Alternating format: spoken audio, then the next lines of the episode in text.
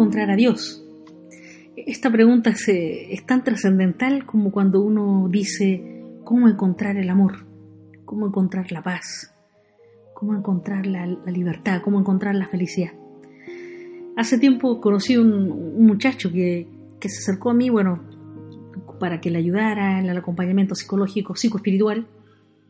Y este muchacho me, me contaba dice, siempre las mujeres terminan abandonándome.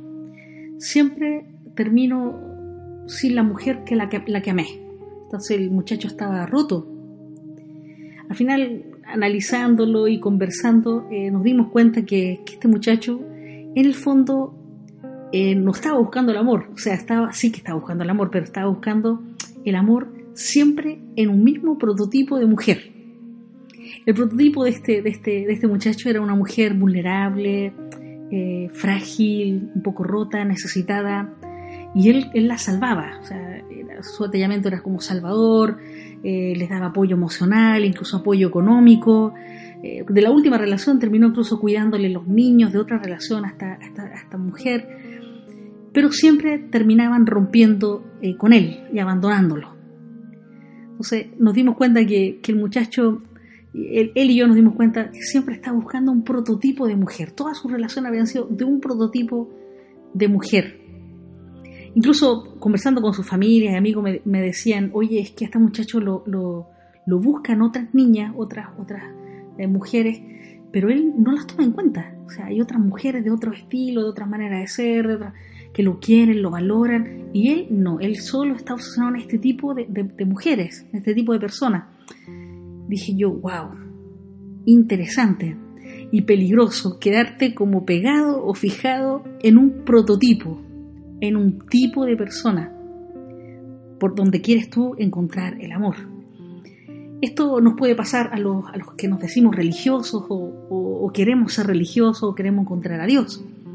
Eh, los judíos esperaban, por ejemplo, estaban obsesionados o esperaban a un, a un Dios, su prototipo era un Dios poderoso, un Dios guerrero. Recordamos que Jesús quiere romper con eso y esperaban que Jesús entrara a Jerusalén con caballo, como un emperador romano, y Jesús entra en un burro, o sea, una escena realmente casi, no sé, pintoresca, humorística. Ver un hombre ahí montado en un burro, no creo que sea Jesús muy pequeño, entonces ver un hombre ahí en un burro, y nosotros ustedes han visto cómo, cómo camina el burro, casi a saltito, es como una escena un poco nada de poderosa, casi simpática, tierna. Pero los judíos esperaban un Dios así. Cuando viene Jesús por otro camino, en otro prototipo, no, lo encuentran, no, lo reconocen. Eh, el, Antiguo Testamento está lleno de, de, estas figuras también. Elías, que estaba ahí en la cueva, el escondido, eh, su, estilo de, prototipo por donde encontrar a Dios. Era un Dios que, no sé, porque hacía temblar la tierra, que con su fuerza, con su poder. Y al final Dios termina viniendo en una brisa suave. Eh, también conocemos a este hombre, ya en el Nuevo Testamento, a este hombre religioso, obsesionado un poco con que a Dios hay que encontrarlo, verlo, servirlo, amarlo, recibirlo en el templo. Entonces yo me imagino a este hombre, como todos los religiosos, muchas veces nosotros apurados yendo a misa, apurados yendo a un compromiso, y, se encuentra con este, este herido, el samaritano herido ahí en el camino, pero no, este, este está obsesionado, está, este hombre está eh, con este prototipo de, de, este tipo, prototipo de, encuentro con Dios, entonces él pasa de largo, por supuesto, porque le estorba, porque tiene que ir a servir a Dios en el templo. Es un hombre religioso. Eh, es peligroso, es peligroso obsesionarse por un prototipo eh, de persona, por un prototipo de camino religioso, por un prototipo de por dónde puede venir Dios o por dónde poder encontrar el amor, como le pasó eh, a, este, a este muchacho. El otro día, sin ir más lejos, yo estaba, fui, bueno, mi rato de oración, eh, yo también, porque somos humanos, uno suele repetir un prototipo de cómo iniciar este encuentro con Dios. Bueno, abro mi Biblia, hago la lección divina, pero bueno, dije, aquí no pasa nada, no siento nada, no me concentro en nada, estoy totalmente distraída y dije, mira, ¿sabes qué? Voy a dejar de obsesionarme o de exigirle a Dios que venga justo aquí, ahora, y me hable y me diga, me haga sentir o me haga, me ilumine. Yo, nada, me voy a relajar y voy a dejar que Dios sea Dios, que Dios se relaje también. Y me fui a caminar. La, naturaleza realmente nuestra gran maestra.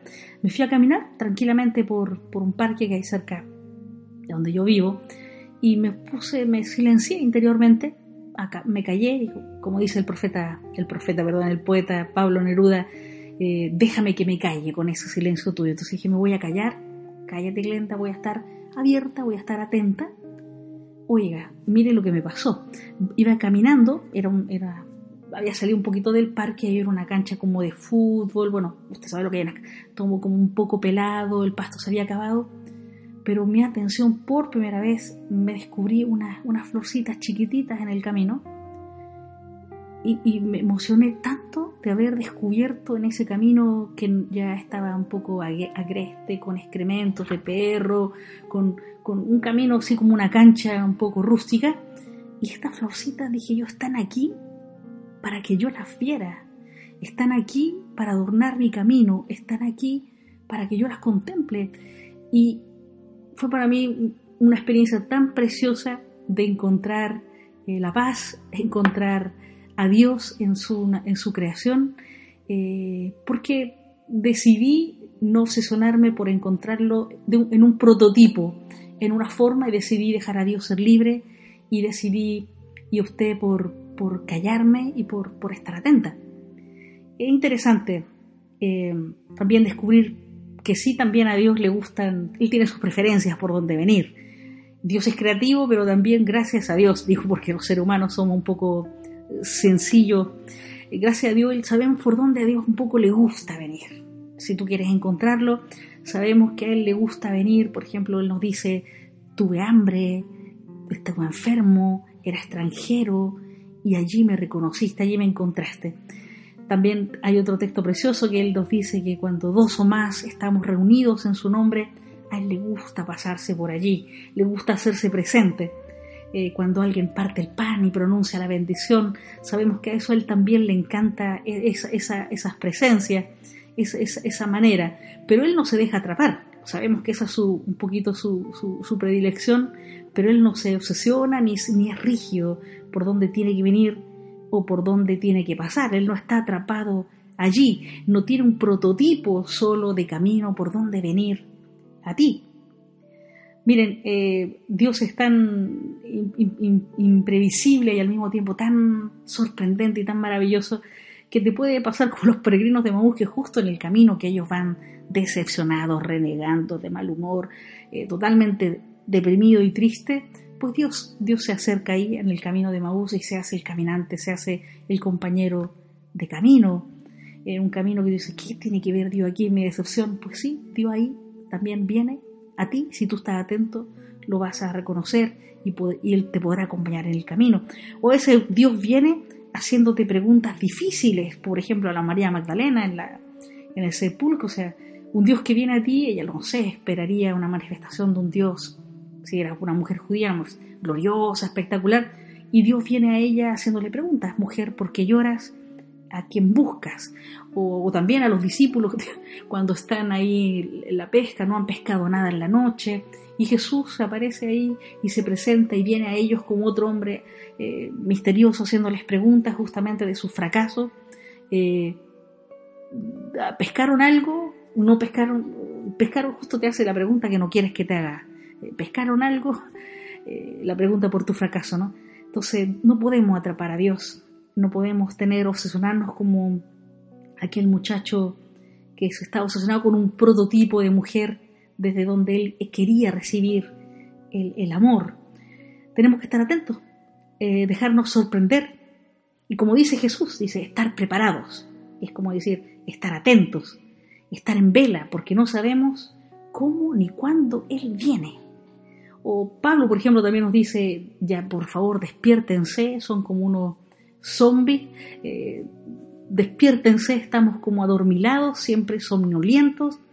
Dice, sacúdanse, despiértense, porque pongan atención, escuchen, cállense y acojan al Dios que viene de tantas maneras, de formas tan maravillosas, tan humildes, tan contradictorias, pero Él siempre viene. No te obsesiones por un tipo, prototipo de camino por donde encontrar a Dios, como aquel muchacho amigo mío, sino que permanece atento abierto, en silencio y en vela, porque Dios viene a ti desde dentro de ti o desde fuera de ti.